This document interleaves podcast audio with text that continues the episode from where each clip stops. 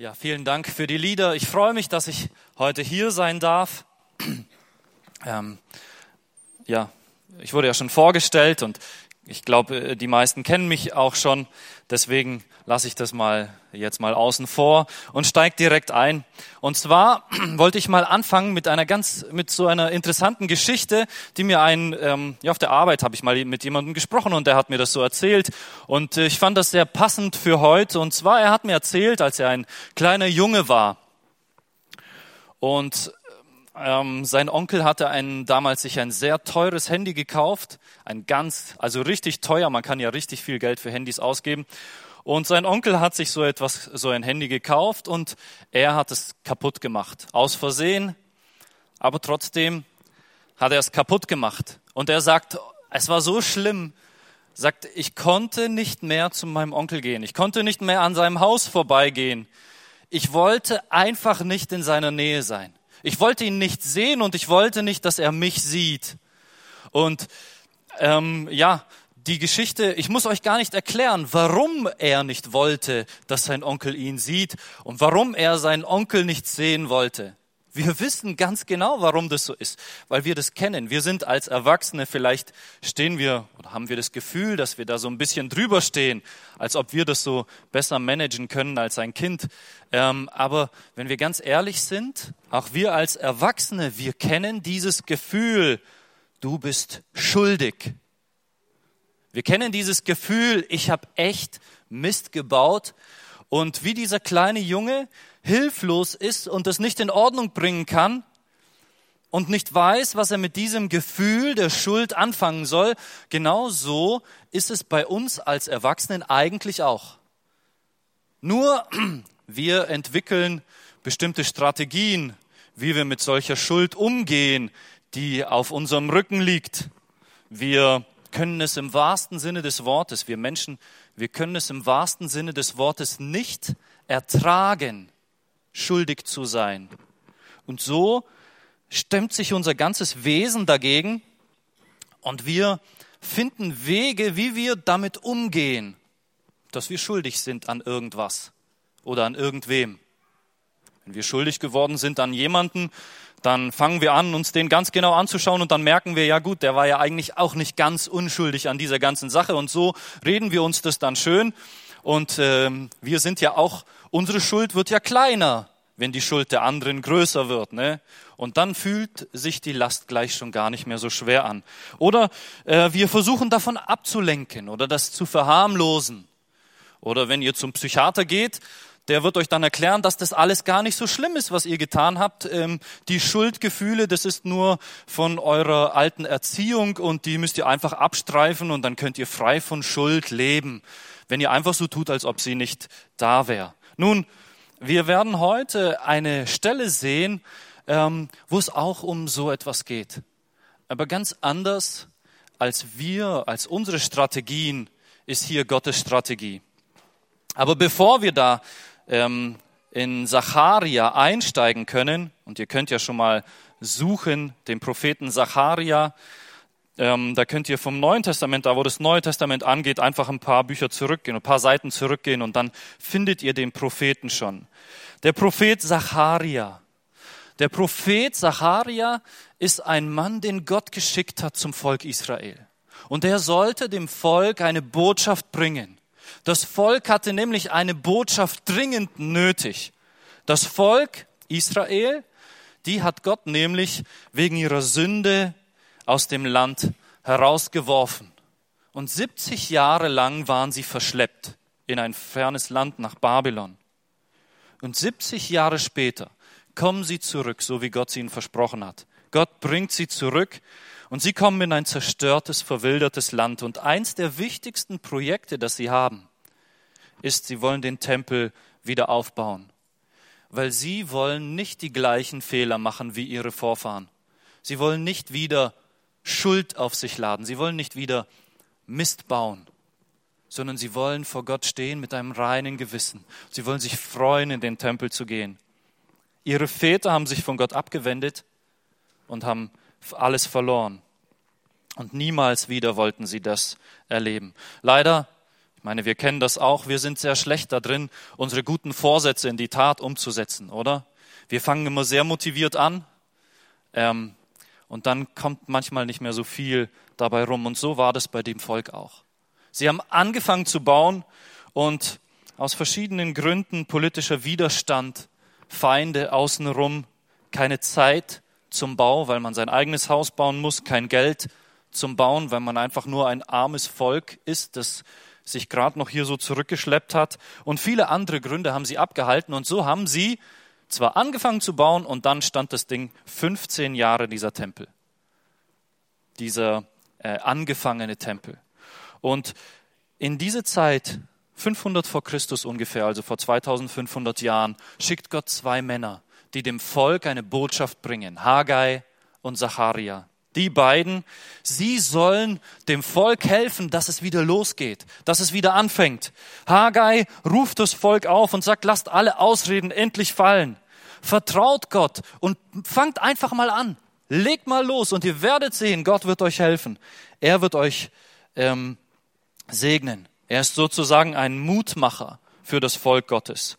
Und dann gibt es den zweiten Mann, die beide in diesem einen Jahr dem Volk viel zu sagen hatten, das ist der Zacharia. Und Zacharia, er ist nicht so sehr derjenige, der sagt, jetzt legt los, fangt endlich an zu bauen oder so, sondern er ist einer, der dem Volk Einblick gibt in die unsichtbare Welt Gottes. Wir haben im wir sehen zum Beispiel im Buch Zacharia im ersten Kapitel, sehen wir, dass der Zacharia so Visionen bekommt. Also es sind Bilder, die Gott ihm nachts zeigt. Bilder, wo Gott ihm etwas deutlich machen will. Und ich möchte, dass wir uns das so vorstellen wie ein Vorhang, hinter den Zacharia blicken darf. Schaut mal, wenn wir Menschen die Welt anschauen, ähm, dann sehen wir Dinge, die uns entmutigen, die uns hoffnungslos machen. Wir sehen zum Beispiel große Mächte, die einander bekriegen und Krieg führen, und wir, wir sind wie ein Spielball zwischen diesen Mächten, und wir können nichts dagegen tun. Was ist jetzt bei uns, die Gaspreise oder Benzinpreise oder so, egal was wir wollen, wir können nichts dran ändern, weil wir sind nur ein kleiner Spielball, wir sind hilflos. Und wenn wir in die Zukunft schauen, dann könnte sie uns hoffnungslos erscheinen. Weil was wird alles noch passieren? Was soll noch alles geschehen? Und so war das Volk damals genau so. Sie stehen da, die großen Mächte um sie herum. Sie selber können nichts tun. Sie können nichts machen. Sie können nicht mal einen Tempel bauen. Und Gott zeigt ihnen und sagt, schaut mal, hinter dem, was ihr seht, gibt es noch etwas viel Größeres und Wichtigeres, etwas Unsichtbares. Und das seht ihr zwar jetzt noch nicht, aber ich will es euch zeigen, damit ihr versteht, die großen Mächte, die ihr seht, die sind eigentlich nur ganz klein. Und das ist das erste Kapitel, die erste Vision von Zacharia. Zacharia sieht, dass Gott der Höchste ist und dass er auf sein Volk ganz genau achtet, dass er sich um sie bemüht und ihnen nachgeht. Das war zum Beispiel die erste Vision und sie war wichtig für das Volk, weil das Volk lernen musste, wir müssen nicht auf die Babylon oder auf die Perser schauen, die so mächtig sind. Wir müssen uns vor denen nicht fürchten. Wir schauen hinter den Persern, steht jemand, den man nicht sehen kann mit den Augen, des Körpers, aber hinter ihnen steht der unendliche, mächtige Gott. Und er hält die Perser an einem seidenen Faden. Und wenn er sie loslässt, sind sie weg. Wir sind nicht in der Hand der Perser. Wir sind in der Hand Gottes. Das war die Botschaft der ersten Vision. Dann kommen verschiedene andere Visionen und immer mit einer Botschaft für das Volk. Eine Botschaft, die das Volk brauchte. Etwas, was sie sehen mussten, was sie so mit ihren normalen Augen nicht sehen können und was Gott ihnen aber zeigen will. Und wir springen heute direkt in die vierte Vision und die finden wir im Kapitel drei. Die vierte Vision, die finden wir im Kapitel drei und wir lesen Zacharia drei erstmal die Verse eins bis drei. Zacharia drei die Verse eins bis drei.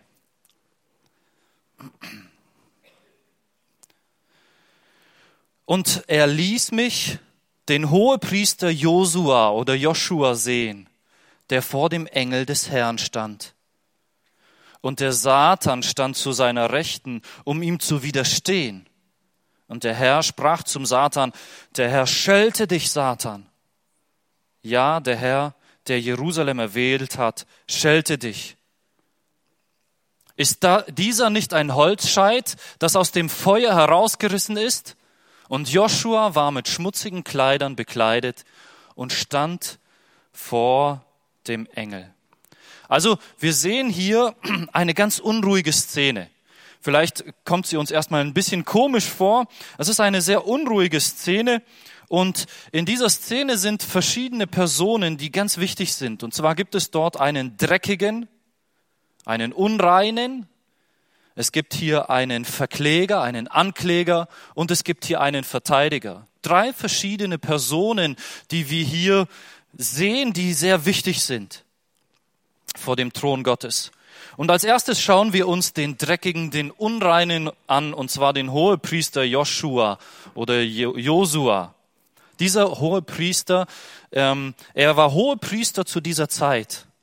Ähm, vielleicht für die, in, für die russischsprachigen ist das bisschen schwer, weil in der russischen Bibel wird der Name als Jesus übersetzt. Also ähm, ähm, ähm, der Josua, was wir in Deutsch als Josua kennen, wird immer in Russisch auch Jesus gesagt oder Jesus. Und deswegen ist es für die manchmal schwer. Aber es ist nicht Jesus hier gemeint, sondern der Hohepriester, der hier steht, der hieß tatsächlich Josua. Er hieß einfach so. Und er steht hier ähm, vor dem Thron. Und dieser Hohepriester, er macht im Prinzip gar nichts. Er steht einfach nur da, stumm und hilflos und eigentlich ist er in dieser Situation ganz passiv. Er lässt sozusagen alles über sich ergehen. Josua war ein Nachfahre von Aaron. Das Aaron war der erste Hohepriester und Josua war sein Nachfahre und deswegen war er rechtmäßig Hohepriester von Gott sozusagen eingesetzt in dieser Linie. Und als Hohepriester war er ein Stellvertreter des Volkes vor Gott. Der Hohepriester musste immer für das Volk zu Gott gehen. Er ging für das Volk zu Gott und brachte Opfer für die Sünde des Volkes. Und so steht dieser Hohepriester hier stellvertretend für das Volk vor Gott.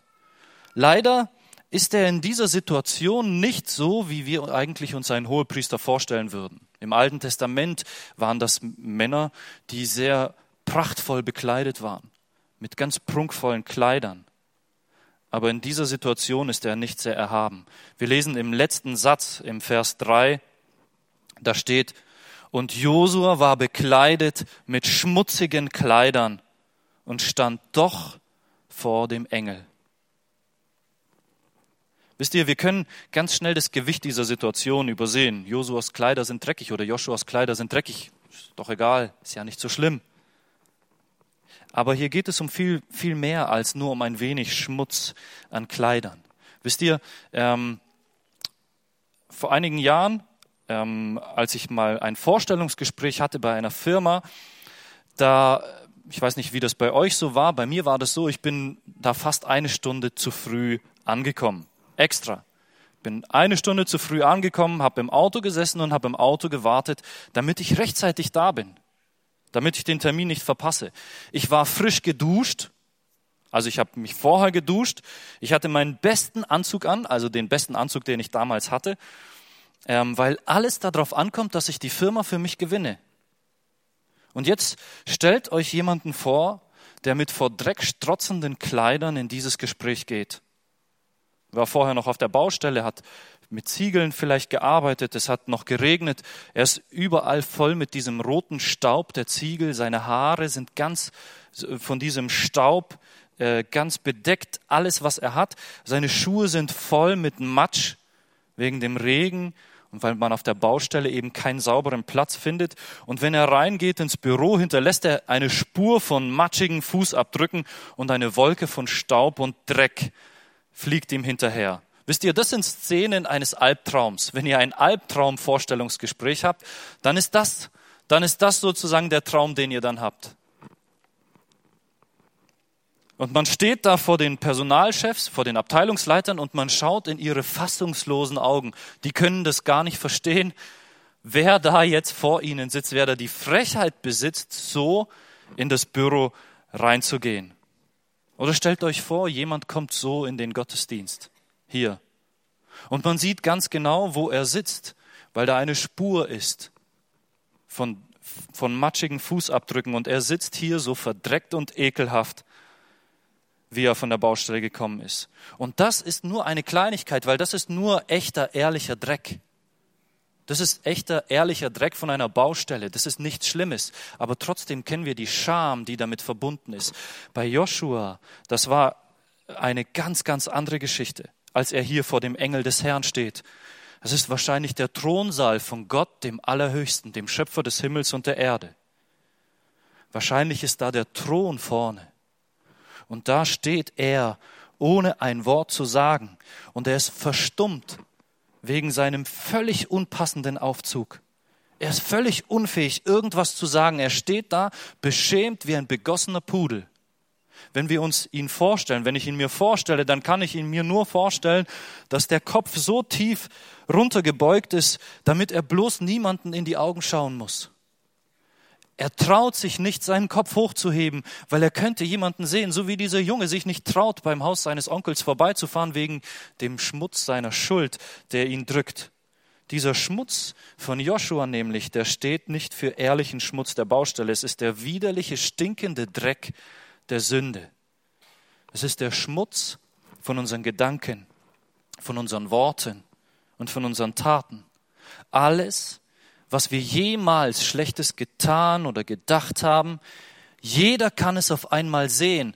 Es ist wie Schmutz, der an uns dran klebt. Ja, sogar die Schuld, die ich vor mir selber nicht mal zugebe, die Schuld, die ich kleinrede, die Schuld, die ich auf andere schiebe und sage, der ist eigentlich schuld. Sogar diese Schuld, die klebt an mir und ich werde sie nicht los. Und man steht in diesem schrecklichen Licht des Thronsaales Gottes und in diesem Thronsaal da herrscht ein helles Licht.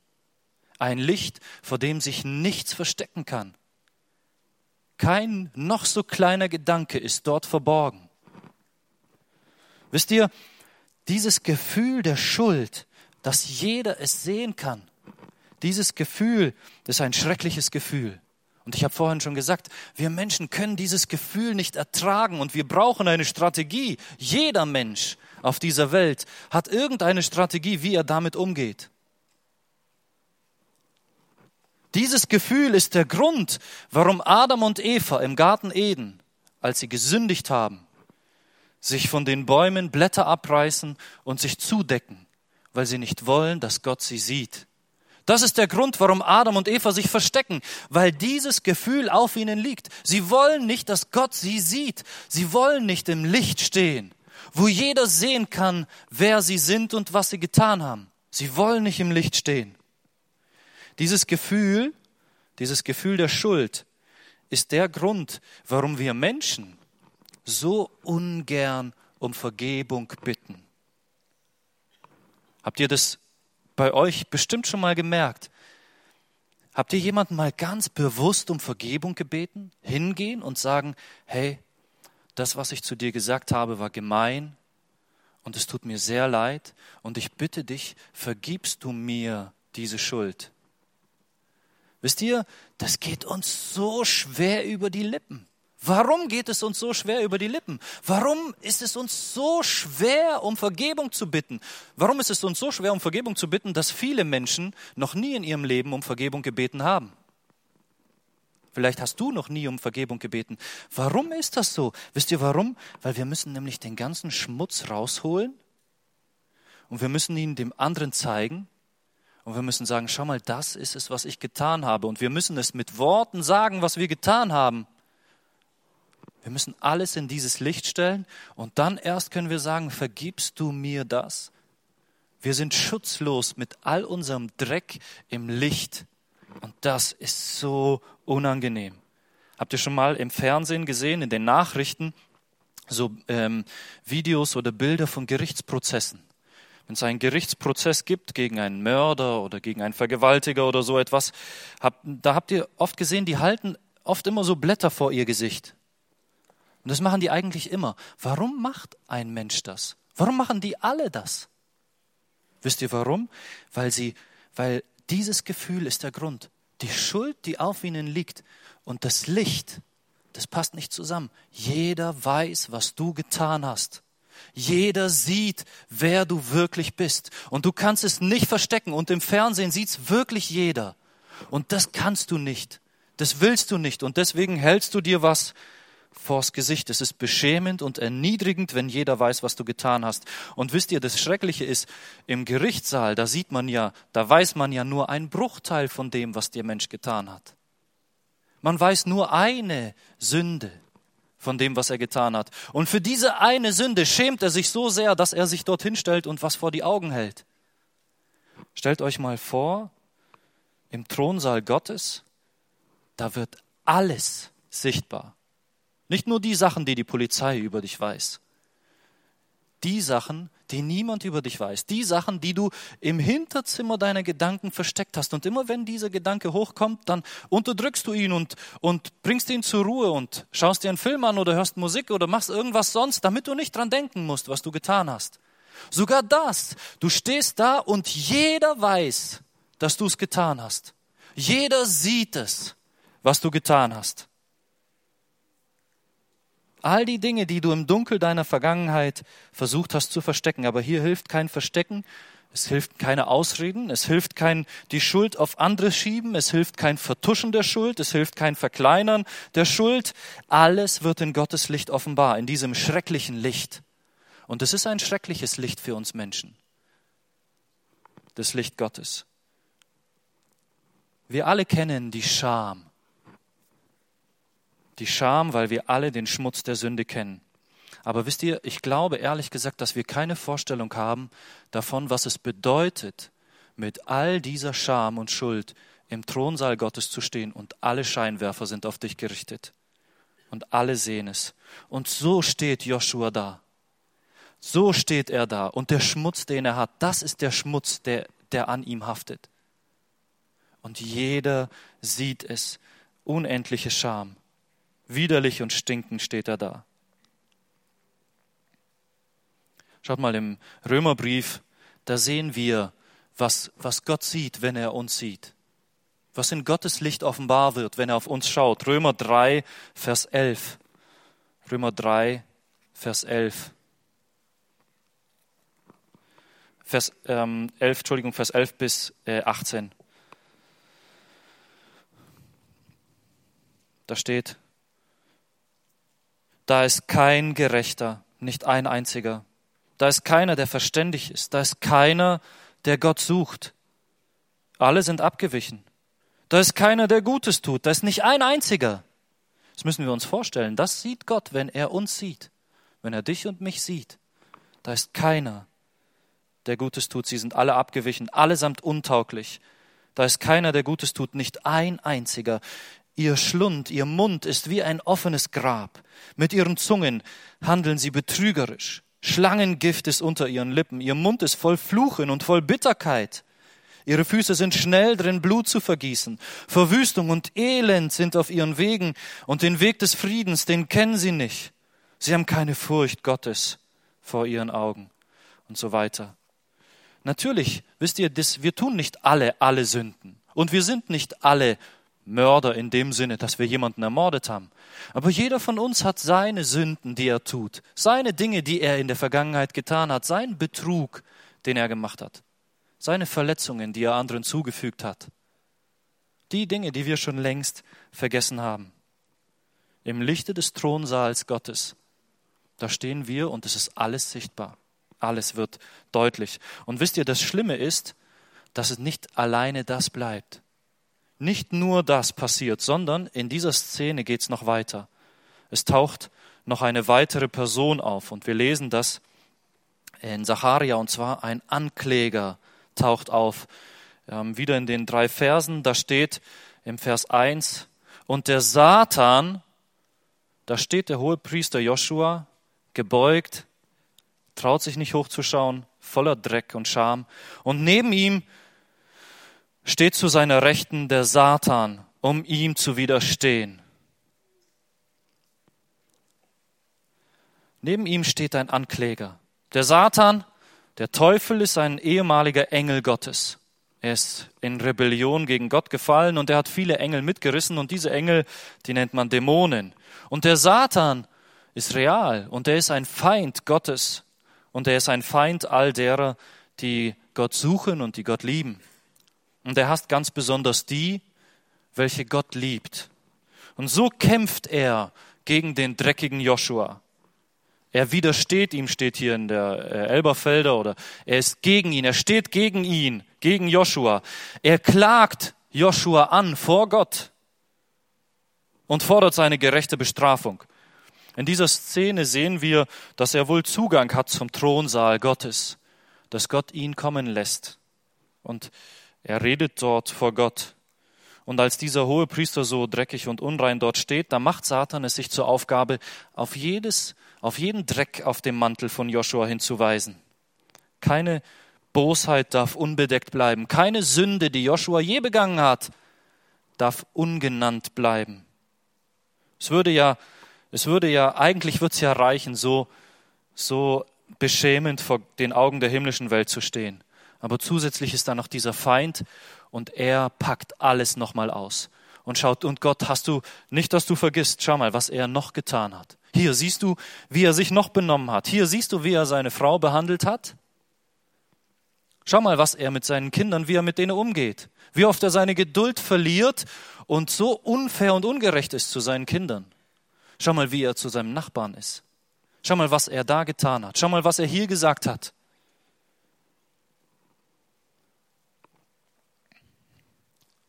Diese Schande wird wieder und wieder durchgelebt. Es ist jemand da im Gerichtssaal, der alles immer wieder aufpackt und mit dem Finger auf diese Schuld zeigt. Ist das wirklich dein Hohepriester Gott? Willst du wirklich den als Hohepriester? Schau dir den mal an. Der kann doch keine zwei Schritte machen, ohne eine Riesensauerei zu hinterlassen. Er kann überhaupt nichts tun. Willst du ihn gebrauchen in deinem heiligen Tempel?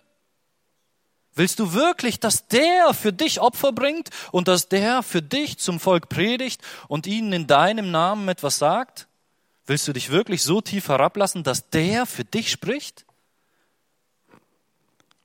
Und wisst ihr, was das Schlimme ist? Satan lügt ja noch nicht einmal. Und Satan ist der Vater der Lüge, aber hier muss er gar nicht lügen. Er muss sich keine Lügengeschichten ausdenken. Das ist alles die Wahrheit, was er sagt. Wisst ihr, er muss, wenn er mich und dich oder Joshua anklagen will, muss er sich keine Lügen ausdenken.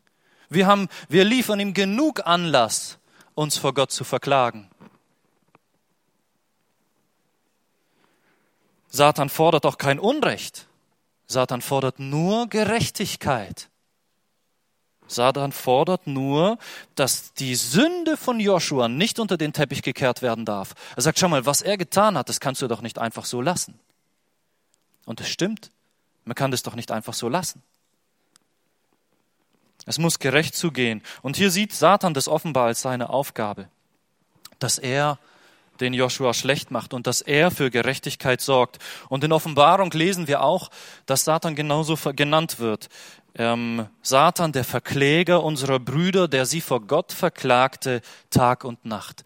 Das ist so ein wenig Satans Aufgabe wohl, die er sich so genommen hat, dass er die Menschen verklagt vor Gott, vor allem die Menschen, die zu Gott gehören oder die Gott liebt oder die meinen, dass sie zu Gott gehören. Und Satan sagt, die können doch gar nicht zu dir gehören. So dreckig und sündig wie die sind, so viel Mist wie die gebaut haben, Willst du dich ehrlich mit denen beschmutzen? Vielleicht einfach nur nebenbei. Ähm, wisst ihr, wenn wir andere Menschen wegen ihrer Schuld verachten, wenn wir Gefallen dran finden, über die Sünden von anderen zu reden, wenn wir Gefallen dran finden, die Sünden der anderen ans Licht zu zerren, um sie zu beschämen, wenn wir tratschen über die Vergehen der anderen. Und wisst ihr, wir müssen dabei nicht mal lügen sondern wir finden einfach nur Gefallen daran, dass wir die Wahrheit, die unangenehme Wahrheit so sagen. Wir alles ausgraben und das hämisch präsentieren, dann tun wir Satans Werk.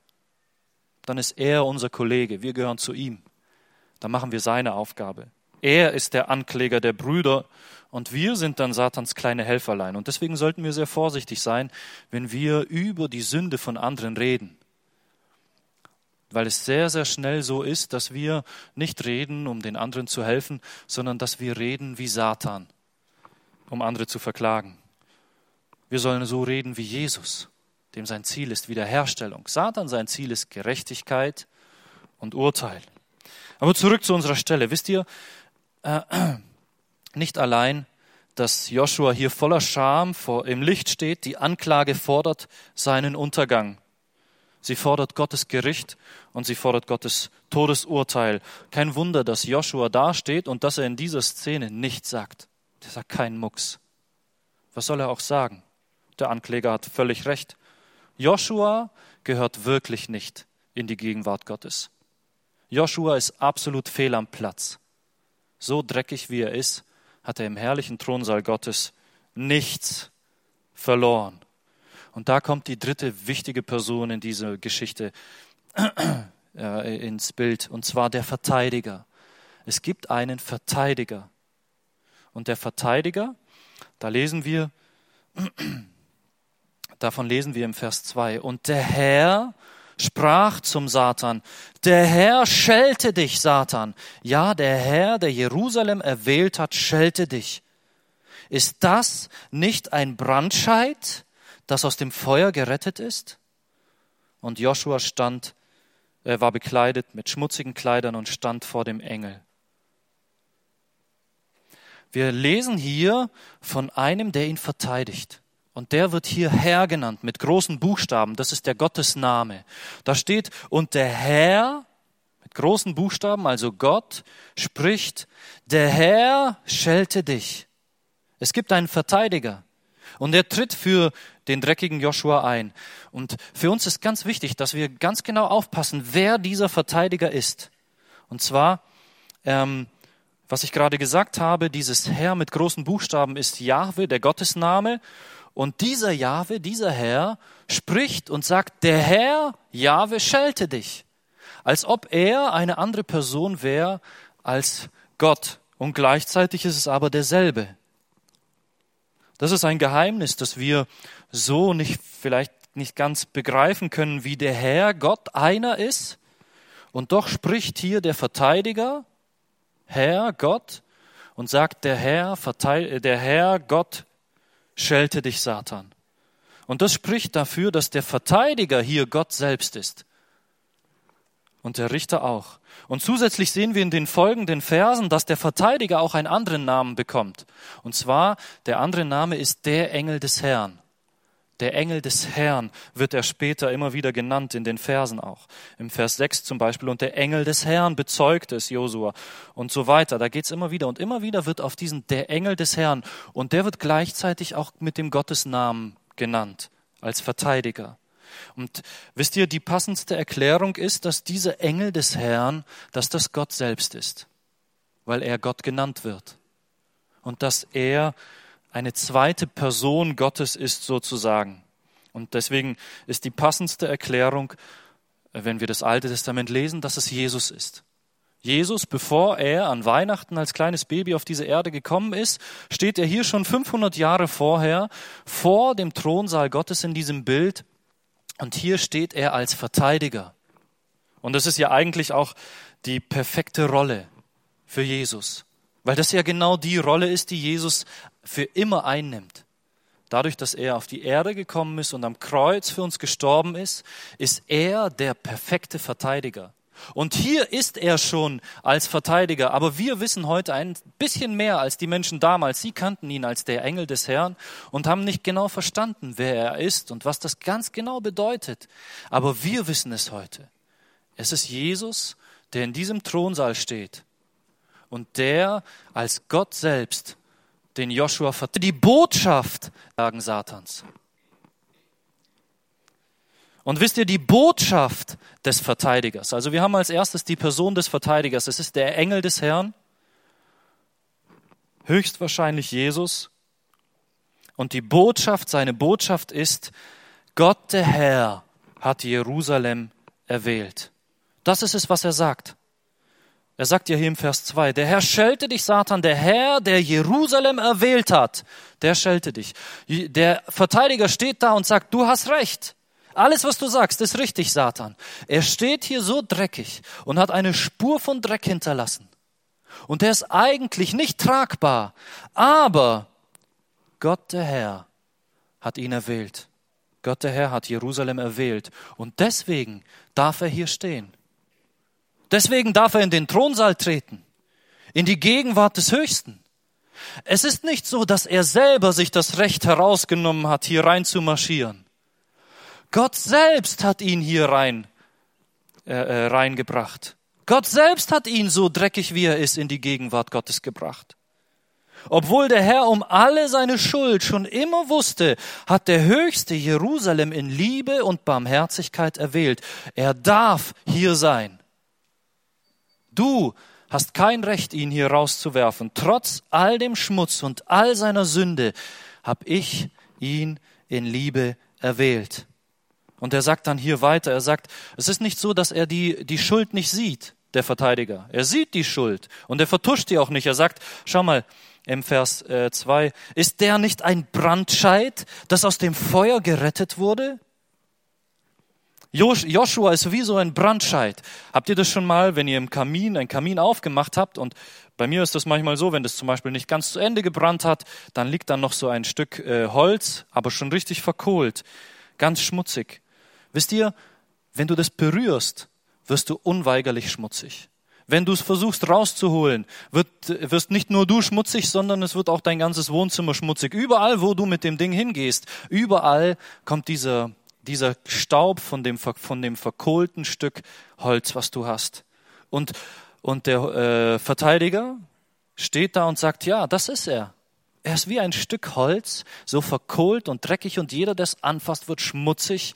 Und überall, wo man es hinträgt, da fallen Stücke ab, alles bröckelt, alles wird schwarz von, von dieser Kohle und von dem Ruß. Aber der Herr hat ihn rausgeholt. Gott, der Herr, hat ins Feuer gelangt und hat ihn rausgezogen. Es ist nicht so, dass er gekommen ist und alles hier schmutzig gemacht hat. Gott hat ihn so dreckig, wie er war, rausgeholt. Und der Herr will nicht sein Verderben, dass er verbrennt, sondern der Herr will sein Leben. Und dafür nimmt Gott, der Herr, schmutzige Hände in Kauf.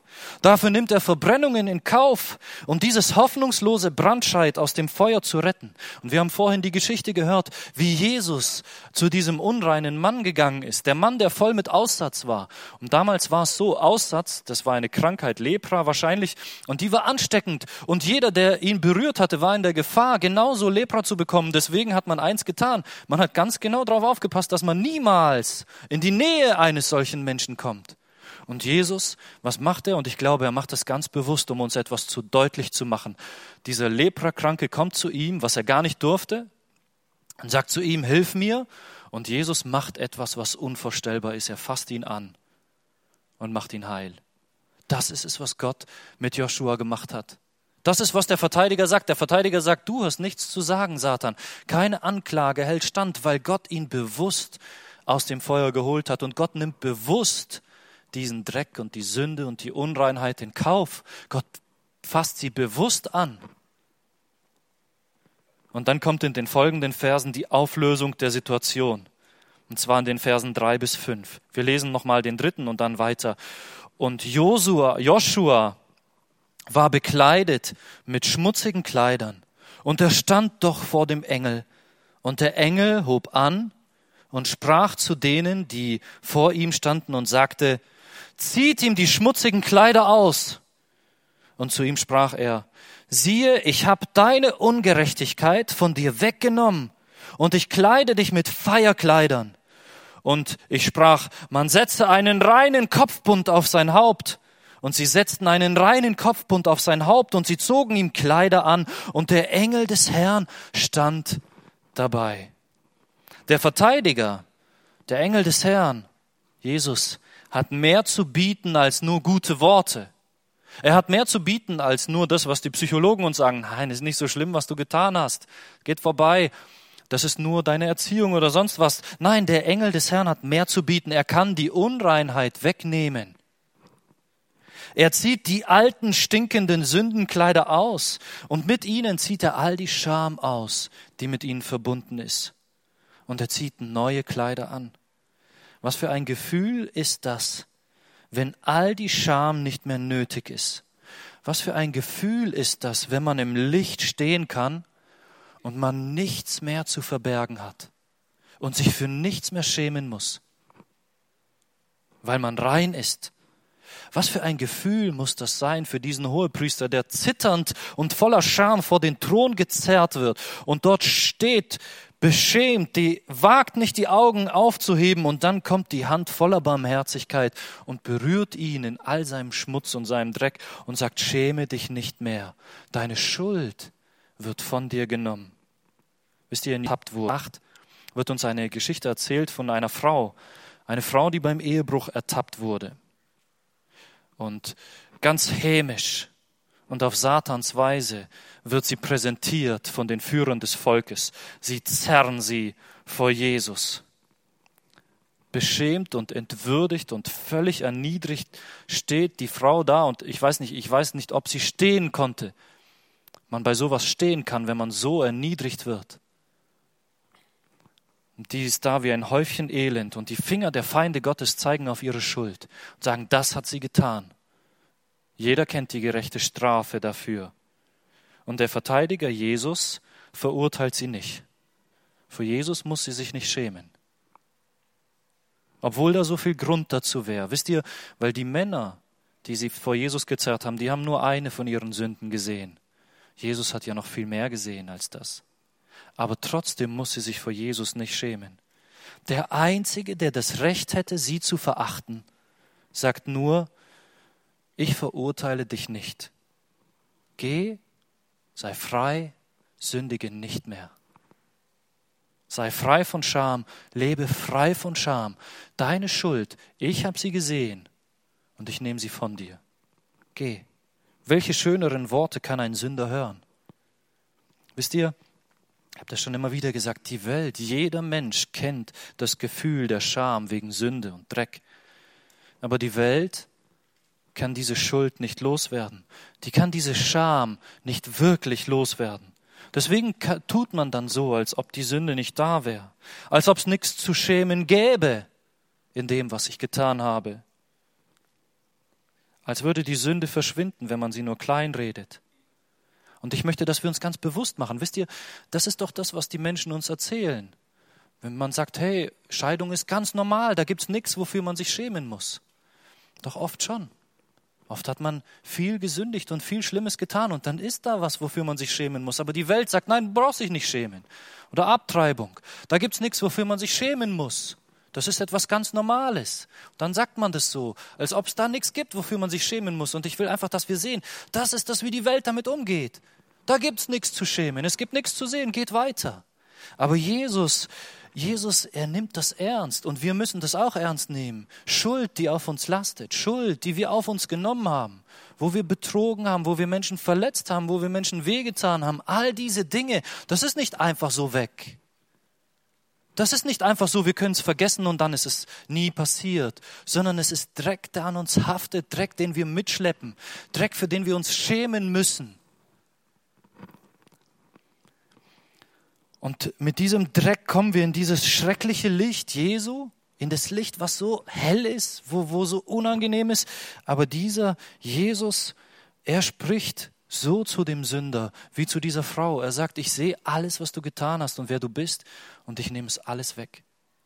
Und du darfst, du darfst gehen. Du darfst gehen. Steh auf. Sei nicht mehr ein Häufchen Elend, sei nicht mehr beschämt, ich nehme dieses von dir und du kannst jetzt im Licht stehen, du kannst im Licht gehen. Und so wie zu dieser Ehebrecherin, so spricht auch der Verteidiger hier. Und der Engel des Herrn versicherte dem Joshua eindringlich, also im Vers 6 und 7. Zacharia 3, Vers 6 und 7. Und der Engel des Herrn versicherte dem Joshua eindringlich und sagte, so spricht der Herr der Herrscher. Wenn du in meinen Wegen wandeln und meinen Dienst eifrig versehen willst, dann sollst du mein Haus regieren. Du sollst meine Vorhöfe hüten und ich will dir Zutritt geben unter diesen, die hier stehen. Gott, der Herr, der Engel des Herrn sagt, Joshua, eigentlich hast du hier nichts verloren. Ich zieh dich um, ich zieh die neue Kleider an. Ich kleide dich herrlich mit diesem Kopfbund und mit all dem, was dazugehört. Und er sagt, und weißt du was? Du hast Zutritt zu mir in den Thronsaal. Du darfst kommen, wann immer du musst, wann immer du willst. Komm hier rein. Ich gebe dir Zutritt in diesen Raum, unter diesen allen. Wisst ihr, und damit ergibt sich der Sinn der Vision für das Volk Israel. Wisst ihr, das Volk Israel, Gott hat sie erwählt, damit sie ein heiliges Volk sein sollen, was seine Herrlichkeit verkündet. Dafür waren sie erwählt. Das war ihre Aufgabe, die Herrlichkeit Gottes auf dieser Welt zu zeigen. Aber wenn sie ehrlich waren, dann war da gar keine Herrlichkeit an ihnen. Dann war da keine Heiligkeit an ihnen.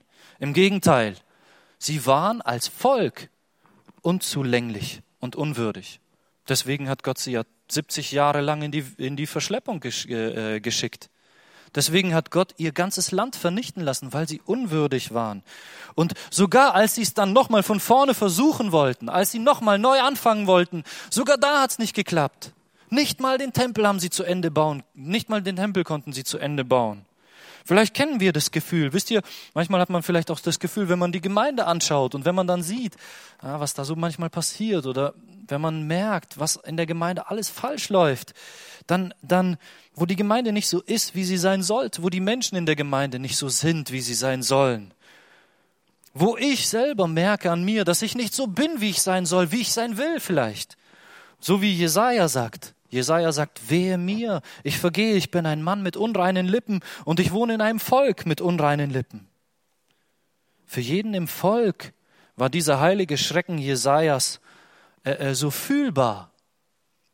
Und für diese Menschen, die das gefühlt haben, die ihr Volk angeschaut haben und gesehen haben, wir sind nicht so, wie wir sein sollen, für die ist diese Vision Zacharias, dieses Bild, das Gott malt, ist für sie Sie stehen in ihrem Stellvertreter Joshua vor Gott. Sie stehen da und sind nicht so, wie sie sein sollen. Und Gott wäscht sie rein. Und nicht nur das. Gott macht viel mehr als das. Wisst ihr, eigentlich sollte uns das reichen. Wenn Gott all unsere Sünde wegwäscht und sagt, hey, du bist jetzt rein, du kannst gehen, dann müssten wir voll Freude aus seinem Thronsaal laufen und Gott sagt, ich will euch aber nie wiedersehen aber du bist rein, frei von deiner Schuld. Das sollte uns reichen, aber Gott macht viel mehr als das. Er nimmt das Volk und er sagt, ich mache euch herrlich. Ihr habt immer Zugang zu mir. Ich weiß, wer ihr seid und ihr seid nicht gut genug, aber ihr habt immer Zugang zu mir, weil ich euch reingewaschen habe, weil ich euch erwählt habe, weil ihr ein Brandscheid seid, aus dem Feuer gerettet. Wir müssen nicht mehr bleiben, wer wir sind. Du musst nicht mehr bleiben, wer du bist. Die neuen Kleider die, des Fürsprechers, die geben Joshua Würde und Sinn. Jetzt kann Joshua rein und heilig Gott dienen. Nicht, weil er so gut wäre, sondern weil Gott ihn so gut macht. Was kann es Schöneres geben als das? Und so ist es auch bei uns, bei dir. Gott sieht dich, wer du bist. Und er macht deine Schuld nicht klein. Er ist ehrlich. Aber er wäscht dich von deiner Schuld rein. Und es gibt nichts als das, wenn man all seine Schuld und seine Scham bei Gott abgeben kann, loswerden kann. Und wenn er dich reinigt und heiligt und wenn er sagt, und jetzt, jetzt gebrauche ich dich, damit du ein Werkzeug bist für mich, in meiner Hand, um anders zu sein und um anders zu leben. Jesus ruft dich mit diesem Bild. Dieses Bild gilt genauso für uns, für jeden von uns und wir brauchen es jeden Tag. Jesus ruft dich. Versuch nicht deine Schuld zu vertuschen oder sie klein zu machen oder auf andere zu schieben. Das mag hier in der Welt halbwegs funktionieren, aber in Gottes Licht hilft's nicht. Komm zu Jesus. Das ist der Verteidiger von damals und das ist, kann dein Verteidiger heute werden. Er gibt dir neue Kleider. Er gibt dir ein neues Leben. Und mit deiner Vergangenheit kannst du trotzdem ein neues Leben anfangen, herrlich stark und zu seiner Ehre. Amen. Ich möchte gerne den Psalm 32 lesen und damit abschließen. Psalm 32. Vielleicht könnt ihr den auch, ähm, damit man mitlesen kann.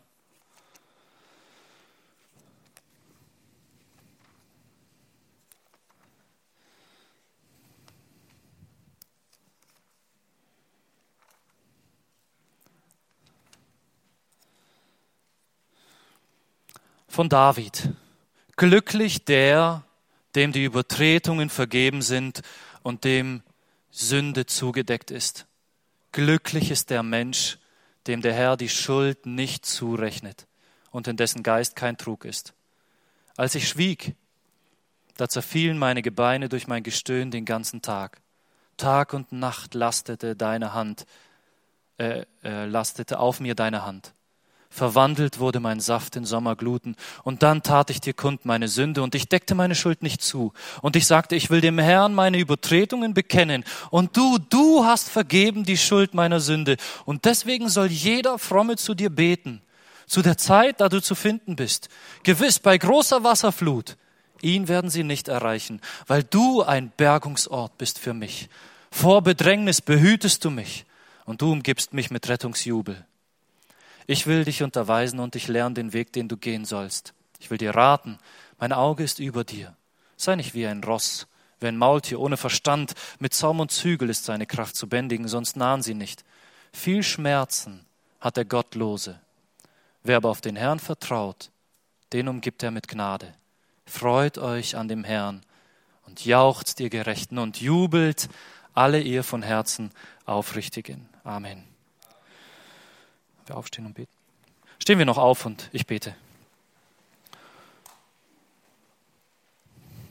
Herr Jesus, wir wollen vor dir stehen als Menschen, die dich kennen und die wissen, was du getan hast für uns.